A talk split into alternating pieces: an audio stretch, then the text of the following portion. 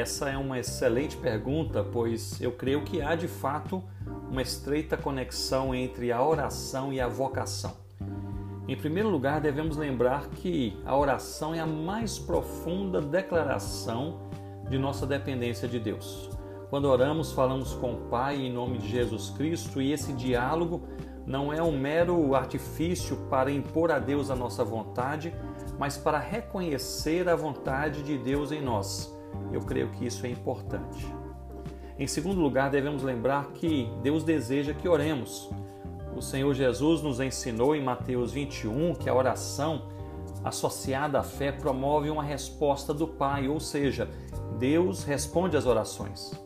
Em Mateus 17, ele nos lembrou que nos embates mais difíceis no reino de Deus e em nossas próprias vidas, nós devemos nos preparar com oração e jejum.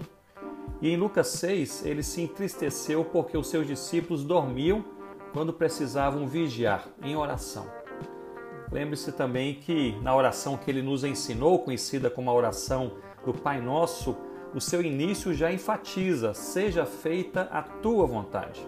Portanto, a oração leva-nos a buscar de forma, de forma pessoal e sincera a vontade de Deus e também nos prepara, prepara nossos corações para abraçarmos essa Sua vontade quando a conhecemos.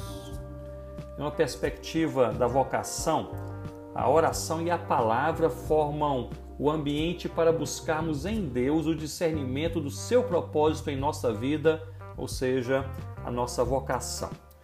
Eu entendo que há na palavra uma vocação geral a todo cristão e também vocações específicas. Se nós conciliarmos as cartas paulinas, podemos observar é, sete práticas cristãs que todo crente deve abraçar. A palavra, que é a leitura e meditação na palavra de Deus, a adoração, reconhecer quem Deus é e o que Ele faz por nós, seja ela de forma é, privada ou pública, individual ou coletiva, a oração, uma vida de diálogo com o Pai em nome do Filho Jesus Cristo, a comunhão, caminhar com aqueles que amam e seguem sinceramente o Senhor Jesus, a santidade, a intencional busca por uma vida, uma vida santa que agrada o coração de Deus, as boas obras, chorar com os que choram e também abraçar o aflito e o necessitado e a evangelização, comunicar com palavras e com a nossa própria vida quem é Jesus, o que ele fez, faz e fará. Portanto, eu creio que todo crente em Cristo é chamado por Deus, é vocacionado por Deus para a palavra, adoração, comunhão, oração, santidade,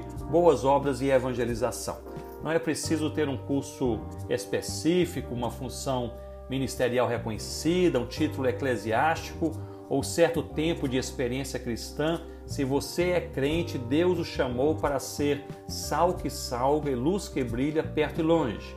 Essa é sua vocação e você pode cumpri-la por meio dessas e tantas outras práticas cristãs que nós encontramos na palavra de Deus.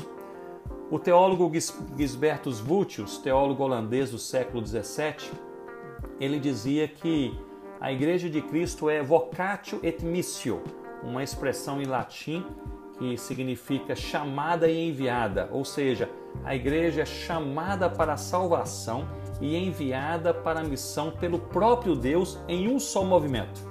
Vocatio et missio. Nós somos chamados por Deus e enviados por Deus, chamados para a salvação e enviados para a missão. Portanto, todo aquele que é chamado é também enviado, tem um propósito. Como nos lembra o apóstolo Pedro, em 1 Pedro 2,9, quando ele diz: Vós, porém, sois raça eleita, sacerdócio real, nação santa, povo de propriedade exclusiva de Deus, a fim de, ou seja, com um propósito, com uma missão, a fim de proclamardes as virtudes daquele que vos chamou das trevas para a sua maravilhosa luz. Que coisa linda!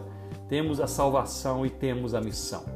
Se nós temos a salvação em Cristo, nós temos uma missão em Cristo.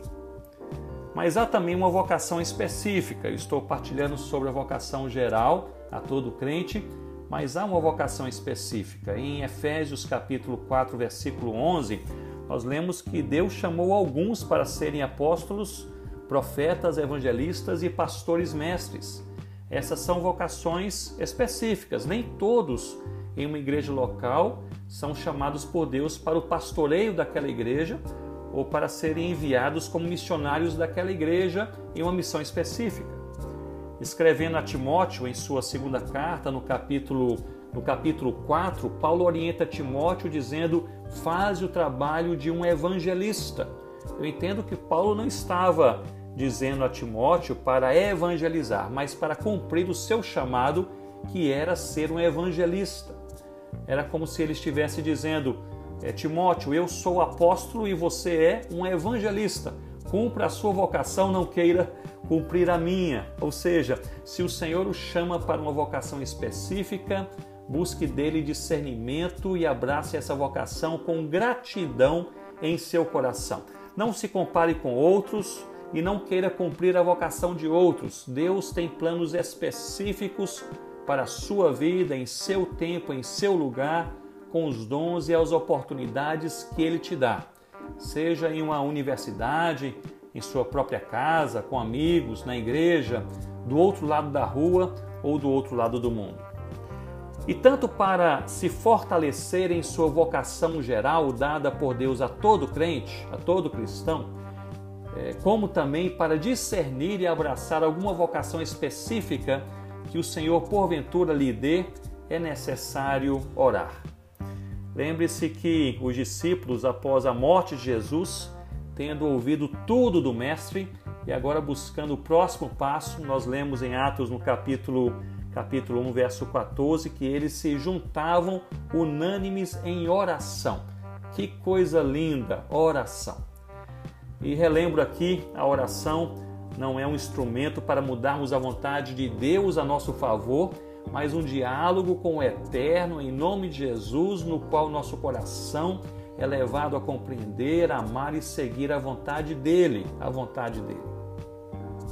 Ore para que Deus o ajude a abraçar e se envolver com o chamado que você já tem, a vocação que ele lhe deu quando o salvou em Cristo Jesus.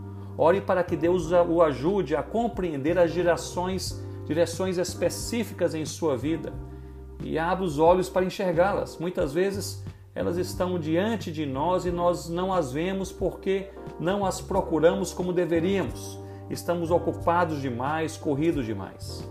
E ore para que a sua vida cumpra a sua vocação suprema, a sua vocação máxima, que é glorificar a Deus exaltar o nome do Senhor Jesus, com tudo que você é, com tudo que você tem e com tudo que você faz.